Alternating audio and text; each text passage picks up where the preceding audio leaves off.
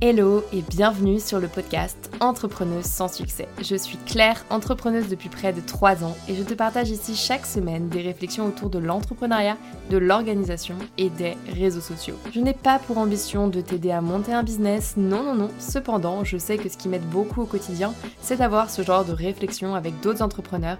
Alors si tu veux me rejoindre dans mon brainstorming, installe-toi, ça va commencer. Hello à tous, j'espère que vous allez bien. Bienvenue dans ce troisième épisode. Je suis très contente de vous retrouver en cette fin de semaine pour moi, début de semaine pour vous. Pour tout vous dire, là on est dimanche soir, soir tôt. Il est 18h30 et je suis très contente parce que j'ai réussi à avoir un week-end à la fois reposant, sympathique. Je suis allée m'éclater à faire des attractions de fou au parc Astérix avec mon amoureux. Plus on a fait une petite soirée, euh, c'est leur délire là avec ses potes. Et Mema était très contente de me montrer ça. Et euh, là aujourd'hui j'ai fait du montage, j'ai préparé la semaine et franchement c'est le genre de week-end que je kiffe parce qu'il y a un équilibre. Et ma semaine a aussi été vraiment euh, très cool parce que pour ceux qui l'ont vu passer, j'ai été interviewée par Alexis Kovalenko donc de la team Contournement sur le podcast justement Radio Contournement et l'interview est sortie mercredi dernier et j'ai reçu énormément de messages suite à cette interview. En fait, il y a beaucoup de personnes qui m'ont découverte grâce à cette interview et franchement, euh, c'était un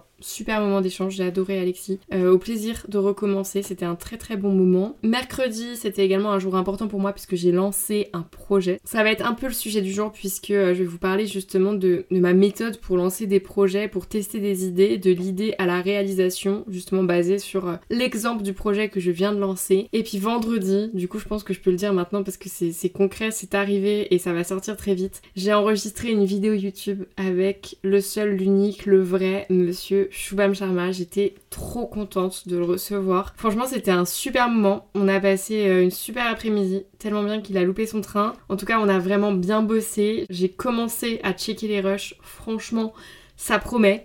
Donc, il y a une vidéo qui sortira avec Shubham sur ma chaîne d'ici, euh, franchement, j'ai pas envie de m'engager sur une date, donc euh, d'ici quelques semaines. Et donc aujourd'hui, comme je disais, on va parler lancement de projet, puisque cette semaine, j'ai lancé un très gros projet, donc c'est ma troisième formation. D'ailleurs, on peut plus dire formation. Troisième programme pédagogique. Je ferai tout un podcast si vous le souhaitez pour parler de ce sujet, de pourquoi on ne peut plus dire formation, etc. Mais euh, c'est pas le sujet du jour. Aujourd'hui, on va parler lancement de projet. Et franchement, ce projet, il n'était pas prévu en vrai dans le planning, pas du tout. Ce serait mentir que de dire que ça fait des mois que je bosse dessus. J'ai commencé à penser à ce projet début septembre.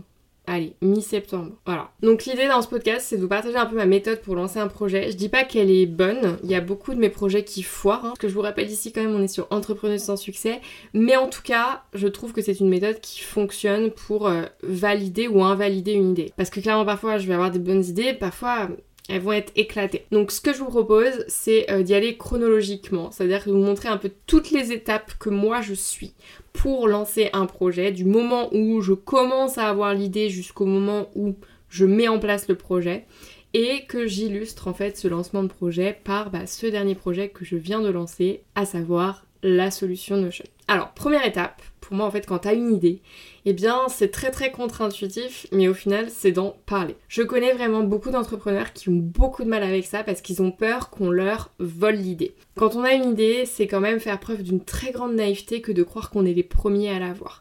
Des idées, enfin moi perso j'en ai 30 000 à l'heure. Ce qui compte c'est pas d'avoir l'idée parce qu'on est très nombreux à avoir plein d'idées. Ce qui compte ça va être justement l'exécution qui va y avoir derrière. Parce que tu vois par exemple monter une agence no code, projet que je suis aussi en train d'essayer de mettre en place et qui fonctionne pas si mal, mais ça on en parlera plus tard. Dans les faits, il y a plein d'autres gens qui ont cette idée tous les jours et pourtant ça marche pas. Il suffit pas d'avoir l'idée. Une idée, ça peut très bien rester au stade d'idée en fait. Et le fait d'en parler, pour moi, c'est la première étape de euh, je rends les choses concrètes. Premièrement, je vais commencer par en parler à des personnes de confiance. Bon, mon mec, ma maman. Pourquoi? Parce que ce sont des personnes qui en vrai savent me dire, alors c'est pas le cas de tout le monde, mais euh, moi je sais que ma maman, particulièrement, quand j'ai une idée de merde, elle me le dit, tu vois. Alors que je sais que normalement, les mamans, c'est plutôt un mode c'est toujours trop bien ce que tu fais. Moi, franchement, elle a beau me soutenir tout le temps. Si c'est une idée de merde, elle va être capable de me le dire. Ce que j'adore. Franchement, grande qualité de sa part. Et pareil, tu vois, pour euh, mon mec, euh, lui, il va encore moins avec des pincettes. Quand j'ai une idée de merde, il me le dit. Et donc l'avantage d'en parler à ces deux personnes, c'est que si j'ai leur deux go en mode ah ça me semble une bonne idée, même là j'ai eu plus qu'un gros go, j'ai eu en mode ouais franchement ça peut vraiment très très bien marcher, bah ça veut dire que c'est bon signe. Donc euh, ça m'a permis aussi en l'expliquant et en en parlant une première fois de réussir à moi-même répondre aux questions du qu'est-ce que je veux vraiment faire, pourquoi je veux le faire, comment je veux le faire? Et quel est le problème que je veux résoudre. Une fois que j'ai répondu à ces quatre questions, en général, je vais pouvoir passer à la deuxième étape qui consiste toujours à en parler, mais cette fois-ci, je vais aller en parler à des clients potentiels. Donc pour mieux comprendre mon fil de pensée, je vais reprendre les quoi, comment, pourquoi et pour qui, justement pour la solution Notion. Donc le quoi, c'est un espace Notion, c'était ça l'idée de base, un espace Notion qui permet de faire goûter à quelqu'un qui n'y connaîtrait rien du tout à la puissance de l'automatisation et à la puissance de l'intelligence artificielle. Comment Bah justement en lui partageant un espace Notion clé en main, déjà avec plein de fonctionnalités d'automatisation et plein de fonctionnalités d'intelligence artificielle. Pourquoi? Parce que le truc c'est que aujourd'hui, moi j'observe et je parle tous les jours avec des clients, donc peut-être pas tous les jours, mais on va dire j'ai une dizaine de calls clients par semaine et c'est quasiment à chaque call de découverte que je réalise à quel point les gens ne comprennent pas l'apport que peut avoir dans leur business l'automatisation et l'intelligence artificielle. Vraiment, enfin, peut-être que vous en faites partie, j'en ai aucune idée, mais nombreux sont ceux qui font tout manuellement. Moi, j'en suis tellement loin que ça me paraît lunaire, mais pour la plupart des gens, c'est leur quotidien. Et donc, pour qui, je me suis dit, il faut que je commence par une cible que je connais très bien, c'est-à-dire, on va dire un peu moi, les indépendants, les freelances, les solopreneurs, les professions libérales, même si t'es avocat, etc., et que t'as besoin de t'organiser si t'es seul et que t'as ton business, cet espace Notion saura répondre à tes besoins. Je suis donc allée en parler avec euh, des clients potentiels. Et là, j'ai fait ce qu'on appelle le MOM test. Le MOM test, c'est mon mec qui m'avait conseillé ce livre qui est très bien fait. Si je vous le récap très très brièvement, en gros, c'est réussir à poser des questions à des potentiels clients en faisant en sorte d'obtenir de vraies réponses. Parce que en fait, si tu poses la question pourquoi le nom de ce livre, c'est parce que si tu poses la question à ta mère, elle va toujours avoir un regard biaisé et donc elle va toujours en fait te dire que tout ce que tu fais c'est trop bien. Il faut surtout pas que tes potentiels clients te disent que tout ce que tu fais c'est trop bien. Donc j'ai déroulé mon petit pitch de questions pour réussir en fait à avoir de vraies euh, réponses on va dire. Et à l'issue de cette phase de questionnement avec ces potentiels clients, ça m'a permis de lister toutes les objections qu'ils ont avec les solutions existantes. Et ça c'est hyper important parce que c'est ce qui va te permettre de créer un produit qui va vraiment sortir du lot et se différencier des autres. Moi, parmi les objections principales, j'avais en numéro 1 une peur bleue de ne pas être capable d'adapter l'espace Notion à son propre business, ce qui est logique parce que on se dit vas-y, euh, je vais dupliquer un template super, mais imagine en fait, euh, moi j'ai besoin de ça en plus et c'est pas dedans, je fais comment? Et en vrai, je l'avais déjà anticipé parce que c'est évident que pour moi, ça doit être associé à une formation. Tu peux pas décemment vendre un espace Notion en te disant que ça va réellement faciliter la vie des gens. Parce que s'ils savent pas l'utiliser, c'est comme vendre une scie sauteuse sans mode d'emploi. Tu vois, je, je vois pas le concept. À part frustrer les gens et leur permettre potentiellement de faire un tour d'urgence, ça va pas les aider grandement. Alors que si avec ta scie sauteuse, t'as même la façon dont on va pouvoir, j'y connais rien, la façon dont il va pouvoir construire sa première chaise pour sa maison, là, ça prend tout son sens. Donc ça, c'était la première objection. Deuxième objection, c'est ok, mais quel abonnement Notion? Donc ça, c'est vrai, si jamais on veut utiliser les fonctionnalités d'automatisation et d'intelligence artificielle, on doit nécessairement prendre un plan payant sur Notion. Donc il fallait juste que je sois hyper au clair sur la page de vente en fait sur quel est l'abonnement dont vous aurez besoin une fois que vous vous serez procuré le template. En l'occurrence, la réponse elle est simple. Si vous voulez tester sur un mois, c'est 19 euros avec l'intelligence artificielle. Donc c'est-à-dire que c'est moins cher qu'un plan chat GPT que d'ailleurs tout le monde prend. Ça c'est un truc qui me rend ouf. Tout le monde prend l'abonnement de ChatGPT, donc l'intelligence artificielle, ce que je conçois parce qu'en soi moi aussi j'en ai un. Mais en fait personne n'est prêt à payer Notion. Moi perso, entre organisation et intelligence artificielle, mon choix il est fait. Si je dois choisir entre les deux, évidemment que jamais je ne me passerai d'organisation. Pour moi l'organisation vient en premier avant l'intelligence artificielle. Les gens ont tendance à mettre la charrue avant les bœufs en disant que l'intelligence artificielle va les aider à s'organiser à leur place pas du tout. Si tu dois payer un outil, pour moi, tu devrais plutôt commencer par payer ton outil d'organisation, aka Notion, que ton outil d'intelligence artificielle. D'autant plus que dans Notion, dans le plan à 19 euros par mois ou 16,50 mensuels payés à l'année, en fait, t'as de l'intelligence artificielle. Donc en soi, ma cible, c'est les indépendants, mais il faut savoir que si vous êtes plusieurs sur le workspace, tu multiplies ce montant par le nombre de personnes qui sont sur l'espace Notion en question.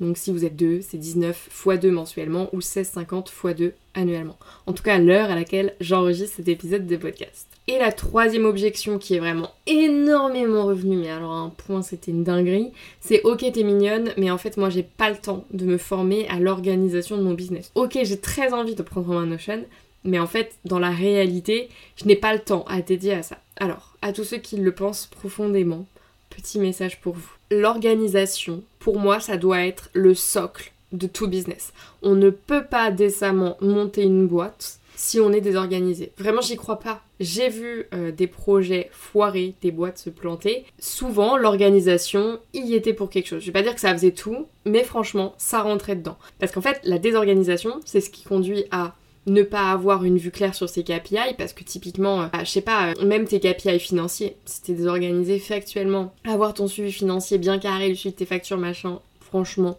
bonne chance. Plus globalement, atteindre ses objectifs, c'est quasi impossible quand t'es désorganisé. Parce que si t'es pas organisé, c'est-à-dire que c'est très compliqué pour toi dans ton esprit d'avoir une liste de tâches claires qui te permettent d'atteindre ton objectif. Et puis plus en amont encore de cette réflexion, quand t'es désorganisé, je trouve que c'est très difficile mentalement de définir tout simplement une stratégie. Et sans stratégie, ta vision reste à l'état de rêve. Bref, la spirale infernale de la désorganisation. Pour moi, la désorganisation, c'est la clé de l'échec d'une boîte. pour moi, une boîte ne peut pas être désorganisée, on est obligé d'y passer à un moment. Donc moi j'ai fait en sorte, en effet, dans cette formation, qu'elle soit la plus dense, la plus synthétique et que vous ayez vraiment uniquement les informations nécessaires à la prise en main et l'évolution de cet espace Notion que j'ai déjà boosté à l'automatisation et à l'intelligence artificielle. Mais dans les faits, je pense que le minimum que j'ai mis là, c'est le minimum que tout le monde devrait avoir. C'est-à-dire que si vous savez pas faire ça, ah, ça va être très compliqué quoi qu'il arrive pour entreprendre. Donc pour moi, c'était de toute façon une non-objection dans le sens où si tu le penses profondément, c'est que de base, t'es pas forcément dans ma cible. Si tu n'es pas prêt à dédier du temps à l'organisation de ta boîte, passe ton chemin de toute façon, ce genre d'outil ne te satisfera pas. À la limite, tu pourrais t'en sortir en utilisant des solutions plus sur étagère, de type euh, Monday, enfin des solutions beaucoup moins flexibles, c'est-à-dire euh, à l'opposition des outils no-code où en fait t'as quasiment pas de limite dans la personnalisation, t'as les outils qui te permettent d'avoir une solution pour commencer à t'organiser dès maintenant. Mais dans les faits, cela te demande aussi de faire des concessions sur pas mal de fonctionnalités, ce qui est quand même fort dommage. C'est seulement après avoir listé et levé ces trois objections que j'ai pu réellement, on va dire, passer à l'action concrète de création de mon produit. Donc là, c'est-à-dire que pour moi, on était toujours au stade d'idée. C'est-à-dire que toute cette phase en amont où en fait tu bosses quand même sur un projet parce que tu bah voilà j'ai quand même bossé sur euh, le quoi comment pourquoi pour qui je suis allée parler à des clients j'en ai parlé autour de moi pour moi tout ça ça reste quand même au stade d'idée c'est à dire qu'il n'y a rien de concret mais ça permet quand même bah, déjà à ce moment là à la fin quand on vient le point de se dire ok est-ce qu'on y va est-ce qu'on n'y va pas et moi il y a plein de projets où j'y vais pas Franchement, il y en a plein. Hein. Et il y en a même certains dont j'ai pu parler, je pense, en podcast et qui n'ont toujours pas vu le jour parce que j'ai toujours pas estimé que j'avais assez bien trouvé un problème, on va dire, difficile, dur et qui mérite d'être résolu pour que j'en sorte une solution, quoi. Ça, faut vraiment se dire que c'est ok. C'est-à-dire que c'est pas grave et c'est même normal d'avoir des idées qui ne verront jamais le jour. Je vois beaucoup de gens qui entreprennent et qui en fait ont une première idée et euh, abandonne parce qu'elle a raté ou quoi. En fait, je trouve que la seule différence entre un entrepreneur à succès et un entrepreneur sans succès, on va dire, c'est le gars, euh, l'entrepreneur à succès, il va avoir eu 30 000 mauvaises idées et puis un jour il va y en avoir une où euh, ça y est, il va avoir entre guillemets la bonne idée et surtout la bonne exécution, hein, certainement. C'est surtout ça dans les faits. Alors que l'entrepreneur sans succès, pour moi, c'est juste une personne qui est restée sur un échec. C'est-à-dire qu'il a décidé que cet échec allait faire qu'il n'allait plus continuer. C'est un choix en fait. L'échec est un choix. Alors que l'entrepreneur à succès, il est décide juste de se dire bah en fait ça faisait partie du process, on était obligé de tomber pour se relever. Donc, c'était pas un échec, c'était un apprentissage. Et d'ailleurs, moi, on me dit tout le temps, euh, franchement, bravo de réussir à rebondir d'un projet à un autre. C'est fou cette capacité que vous avez, les entrepreneurs, à changer de projet, etc. Mais en fait, c'est pas vraiment ça. C'est plus une capacité à tester des idées, à être capable de prendre du recul et à accepter que ça marche pas parfois, pour être capable d'apprendre, de tirer des leçons et de faire un truc qui va marcher la fois d'après, ou en tout cas qui marchera déjà un petit peu plus quoi. Euh, faut juste le voir comme ça. Et il y a un truc aussi moi qui m'aide beaucoup euh, à me dire que euh, même si je me foire c'est pas très grave, c'est que tu vois c'est un peu comme sur les réseaux sociaux si tu publies un truc de merde, en vrai Je parle pas d'un truc euh, qui va faire un buzz sur Twitter parce que ce sera un bad buzz, mais si tu sors un produit nul, en fait, dans la réalité, ce qui va se passer, c'est que personne le saura. Parce qu'il sera tellement nul que personne en parlera, tu vois. La vérité, c'est que personne ne t'attend. Personne n'est en train de surveiller ce que tu fais pour savoir, pour pouvoir, au moment où tu vas te lancer, lancer ton truc, pouvoir être là à te pointer du doigt et à te dire que c'est nul. Pas du tout, il y aura personne. Vraiment, je te le dis. Personne sera là pour te le dire. Donc, franchement, lance-toi, tente des trucs. Il y a beaucoup de gens qui m'écrivent aussi et qui me disent, euh, bah en gros, euh, voilà, euh, j'aimerais me lancer, je sais pas trop quoi faire, j'hésite entre ça, ça, ça, ça et ça. Bah écoute, commence par un en fait. Il y a de fortes chances que ça foire. Et c'est normal. Donc une fois que t'auras foiré le premier, bah au moins t'auras tiré des leçons pour savoir lequel t'as envie de faire après. Et puis t'y vas comme ça, étape par étape. En fait, rien ne se fera du jour au lendemain. Ça, faut l'intégrer et au contraire, c'est le chemin qui est le plus passionnant. C'est à partir du moment où tu passeras à l'action et que tu testeras des trucs que tu commenceras à kiffer. Et si tu kiffes pas, c'est que l'entrepreneuriat n'est pas forcément fait pour toi. Et c'est totalement ok aussi. Et ça, c'est aussi une idée que j'ai derrière la tête et que je pense va être concrétisée dans les prochains mois, prochaines années, peut-être pour 2024. Je pense que ce sera pour début 2024. J'ai très très envie de faire non pas une formation à lance-toi, euh, deviens entrepreneur, mais genre vis ma vie d'entrepreneur pendant un mois et découvre si t'es fait pour ça. Genre découvre si ça t'excite quoi. Promis, tu vas réussir à gagner 1000 balles pendant ce mois-là parce qu'en fait, en vrai, quand t'as la méthode, ça se fait. Mais par contre, à la fin, faisons le point. Est-ce que t'as kiffé ou pas? Et là, je pense que vous serez pas si nombreux à avoir kiffé parce que en fait, on a tendance, encore une fois, sur les réseaux sociaux, je vais arrêter de me répéter parce que j'ai l'impression que je dis toujours la même chose dans tous les épisodes, mais on a tendance à beaucoup trop montrer que les trucs cool, alors qu'en vrai, il y a plein de trucs négatifs à l'entrepreneuriat. Donc si on revient justement à notre idée, maintenant qu'on a terminé la phase d'idée, si c'est un go et que j'ai réussi à pas convaincre au contraire, à obtenir des oui juste parce que j'ai réussi à déterminer un problème qui fait que la personne souffre assez pour pouvoir mettre de l'argent pour résoudre ce problème, alors on passe à la phase de d'exécution, de création du projet. Alors là, moi en général, euh, j'ai en fait une automatisation dans Notion, justement, puisqu'on en parle. J'ai créé ce qu'on appelle une machine à lancement, parce que moi, mes lancements de formation en question, en fait, c'est un peu toujours la même chose. Lorsque je crée une formation dans ma base de données formation. Donc ça c'est un exemple que vous pouvez euh, reproduire chez vous euh, si vous avez un espace Notion. J'ai une automatisation qui vient créer en fait n pages dans ma base de données de tâches et c'est ce que j'ai appelé la machine à lancement. Donc je vais vous lister les différentes étapes mais ça ce sera vraiment à vous de le faire pour votre projet, c'est propre à chaque projet. Donc moi la première étape pour créer une formation ça va être de déterminer la cible, la proposition de valeur et de déterminer un pricing, sachant que le pricing en vrai c'est plus à titre indicatif parce qu'il est amené potentiellement à évoluer lorsque justement tu vas créer le produit. Donc le premier truc c'est cible, proposition de valeur, pricing. Deuxième chose, hyper importante pour moi, vu que c'est une formation, c'est rédiger le plan de la formation. Ensuite, je vais rédiger tous les contenus. C'est la partie création de formation, c'est-à-dire rédaction des contenus, rédaction de chaque script de vidéo, rédaction de tous les résumés qui vont avec chaque vidéo, tournage, montage, publication, planning de publication et de date de sortie pour la landing page. Et du coup, là, on arrive justement à la partie marketing. Franchement, pour de la vente de formation, croyez-moi, on est quasiment à 50-50 entre le marketing et la création de la formation en elle-même. Parce qu'en vrai, en plus, là, pour ce genre de formation, moi, j'ai quasiment aucune recherche à faire. C'est-à-dire que tout est dans ma tête. Je sais tout. C'était simple pour moi puisque c'est juste, je partage juste ce que je sais faire et que je fais déjà tous les jours pour mes clients.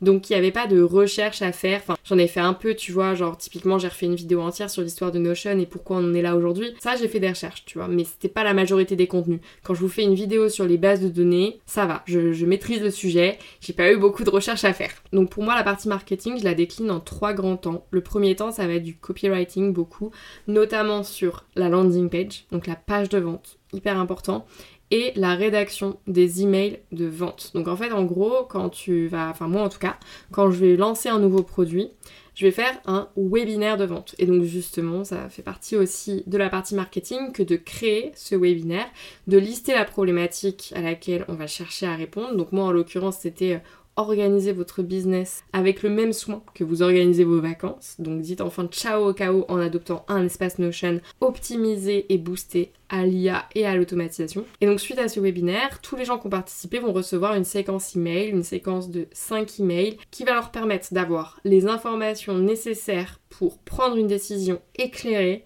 sur est-ce qu'ils ont besoin de ce produit, la solution Notion ou non. Je ne veux pas vendre à des gens n'en ont pas besoin. Moi, c'est si vous m'écrivez et que en fait je me rends compte que vous n'êtes pas dans ma cible, j'ai aucun problème à vous dire de ne pas acheter mon produit. J'ai pas envie de vendre quelque chose à quelqu'un qui n'en a pas besoin. Donc cette séquence email, elle doit apporter de la valeur, beaucoup, et apporter toutes les informations nécessaires pour prendre cette décision éclairée. Le webinaire, même problématique, apporter de la valeur, répondre aux questions que les personnes peuvent se poser sur le produit pour pouvoir préparer ce webinaire et avoir assez de personnes justement pour faire un lancement, donc moi en général sur un webinaire de lancement j'ai environ 500 participants, il faut faire des publicités en amont, des publicités donc en l'occurrence moi Facebook Ads. Donc si je fais des Facebook Ads, il faut aussi créer genre 3, 4, 5 designs, donc tu vois toute la partie marketing elle est quand même très grosse, plus toute la stratégie de contenu organique. Ce podcast en fait partie.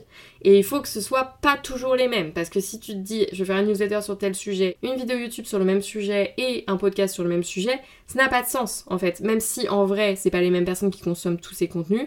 Tu vois, par exemple, à ce podcast, je l'ai fait un peu annexe. C'est-à-dire que je me suis dit, ah mais en fait est-ce que je leur parlerai pas un petit peu comment j'ai lancé un projet et comment j'ai l'habitude de lancer des projets? Parce que bah voilà maintenant euh, ça fait un moment je commence à avoir une méthode bien rodée j'ai même des petites automatisations qui tournent c'est que bon le process est en place. Est-ce que je partagerai pas cette méthode? Donc tout ça c'est euh, la partie exécution du projet. Donc si on reprend on a fait tout d'abord la partie idée ensuite il y a l'exécution et après il y a l'analyse, qui est tout aussi importante. Pour moi, il y a vraiment ces trois grands temps. Donc la partie analyse, elle vient déjà post-vente webinaire. Donc là, typiquement, euh, ça fait... Donc les ventes post-webinaire se sont terminées vendredi soir à minuit.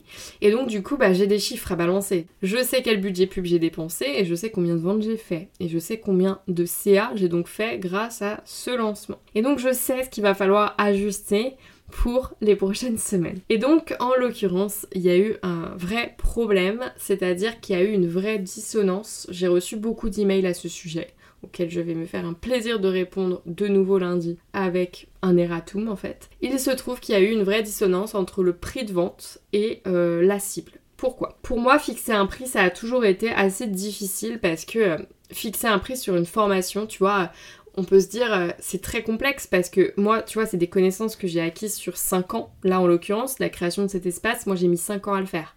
Donc tu te doutes qu'il va pas être gratuit. Aujourd'hui, quelqu'un qui se lance en ayant déjà 5 ans d'avance sur la création de son organisation, c'est quand même pas anodin. Ça vaut bien son prix. Mais quel prix? Si tu vends un produit physique, c'est beaucoup plus simple parce que tu as des matières premières et donc tu es capable de savoir quelle est la marge que tu comptes faire. Alors que sur une formation, en fait, la seule chose que ça va me coûter, si ce n'est l'amortissement du matériel, la caméra, etc. Mais ça, je le compte pas, franchement, je le mets de côté. La seule chose que ça va me coûter, c'est du temps. Et moi, mon temps, en l'occurrence, soit je le dépense à créer des contenus de formation, soit je le dépense à travailler pour des clients. Quand je travaille pour des clients, en une journée, je gagne euh, environ 1500 euh, euros dans une journée, à peu près. Et donc, cet espace Notion, je l'ai euh, mis en vente au tarif de 500 euros avec donc bah, l'espace clé en main et toute la formation associée. Le problème, c'est que j'ai reçu beaucoup, beaucoup d'emails qui me disaient non mais en fait, ça m'intéresse vraiment beaucoup, et j'ai vu, hein, il y a eu un taux d'ouverture de mes emails qui était énorme, donc mes emails de vente qui étaient bons du coup, et un taux de clic énorme sur les liens de vente. Et en gros, tu calcules ensuite ton taux de conversion sur ta landing page, tu es capable d'évaluer où est le problème. Moi, le problème, c'est le prix. Voilà, on va pas se mytho.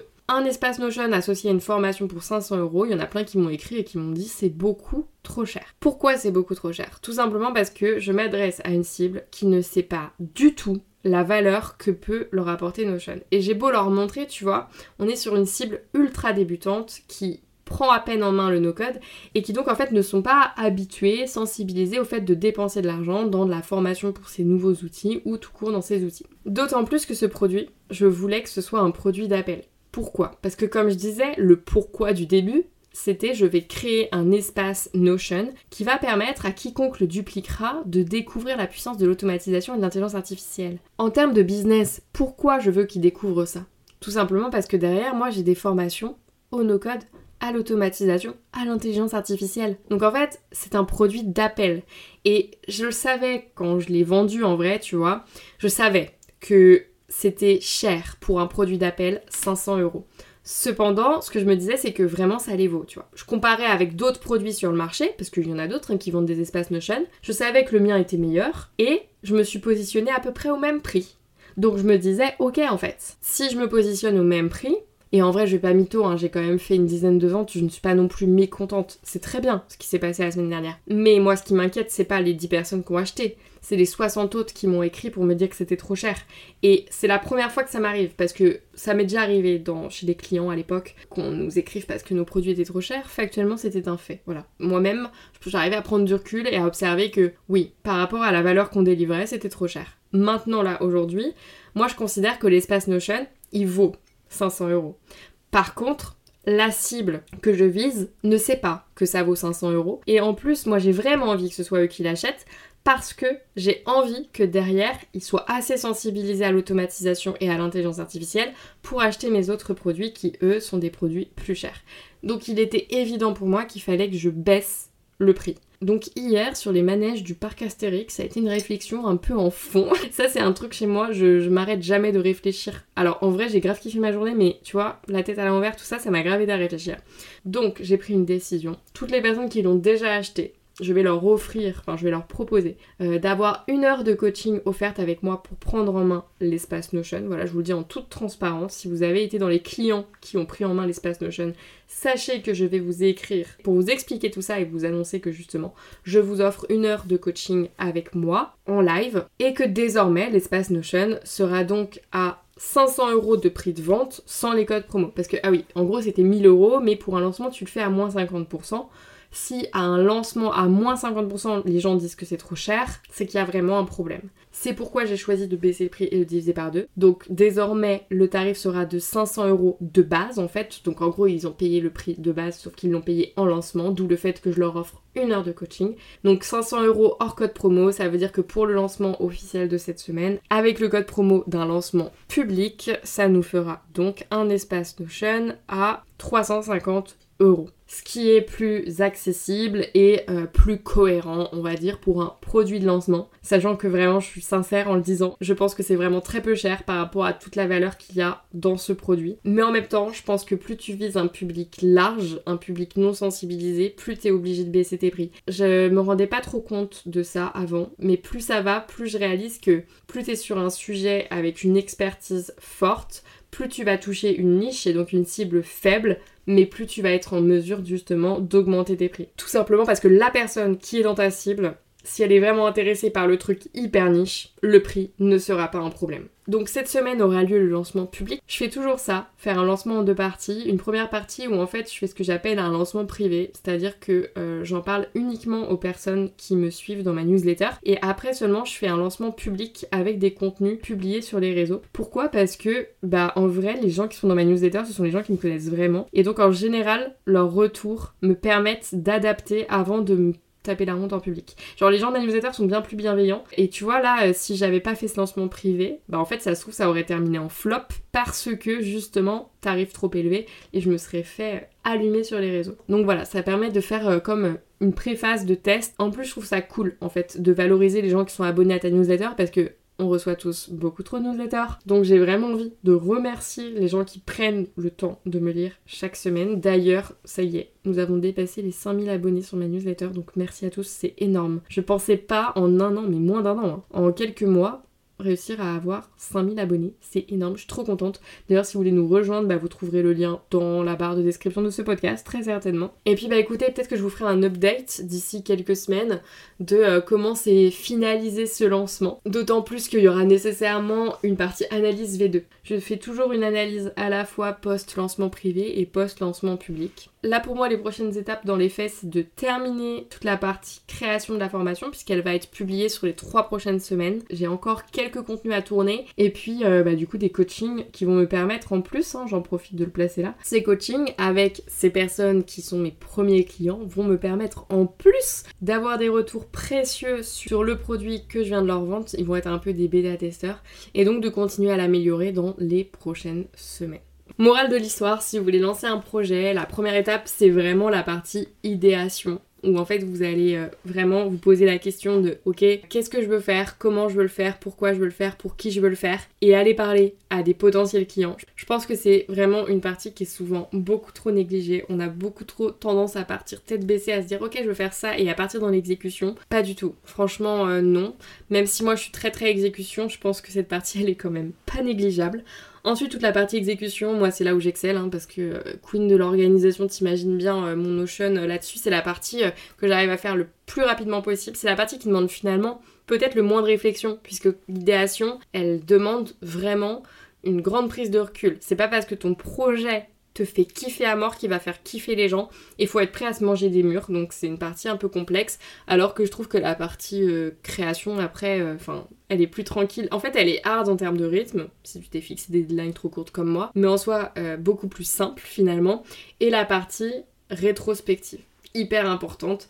On a tendance aussi à beaucoup trop la négliger et à passer au projet suivant. Non, il faut toujours prendre le temps de se poser, je trouve, sur les projets qu'on a pu faire. Moi, en tout cas, même les projets au contraire, les projets qui ont le plus foiré sont ceux qui m'ont le plus appris. CF, euh, mes premiers épisodes de podcast, hein, si vous n'êtes pas encore allé les écouter de la saison 1, je vous racontais justement comment j'avais lancé euh, ma première formation, comment j'avais fait zéro vente, alors que j'avais vraiment fait toute cette méthode. Hein. Enfin, il suffit pas d'avoir la méthode pour faire des ventes. Il faut aussi avoir des potentiels clients. D'où le fait qu'il faut bien bosser cette première étape d'idéation. Voilà, bon écoutez, j'espère que ce podcast vous aura plu. Je vais m'arrêter là. Je suis très contente de l'avoir enregistré avec vous en ce dimanche soir.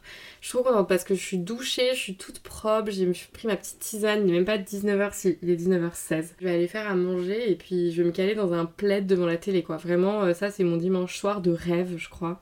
Comme quoi, euh, j'ai pas besoin de grand chose pour être heureux. Demain, je rentre à Rennes euh, pour mon plus grand plaisir parce que je travaille beaucoup mieux là-bas. Donc, très contente d'aller passer les 10 prochains jours là-bas. En vrai, je vais lâcher mon appart, je pense, dans les prochaines semaines. Parce que de toute façon, j'en trouve pas. J'en peux plus de mon appart, je peux plus le blairer. Donc, je crois que je préfère ne plus en avoir. Voilà, ça va en choquer plus d'un, mais je crois que les Airbnb sont devenus ma passion. Donc euh, voilà, je pense que c'est une question de semaines, allez, de mois. Mais en tout cas, je me suis donné la deadline. Fin décembre, sachez que les choses auront changé. Parce que it's time to change. On veut du changement, on n'en peut plus de cet appart, ça fait 8 ans que je suis dedans.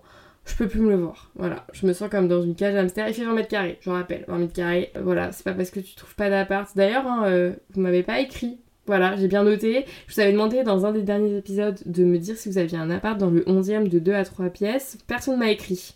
Alors peut-être que vous n'êtes pas propriétaire, mais du coup faites passer, hein, n'hésitez pas, hein, parce que je suis toujours à la rue, enfin je suis pas à la rue, pas pour l'instant, mais bientôt, certainement.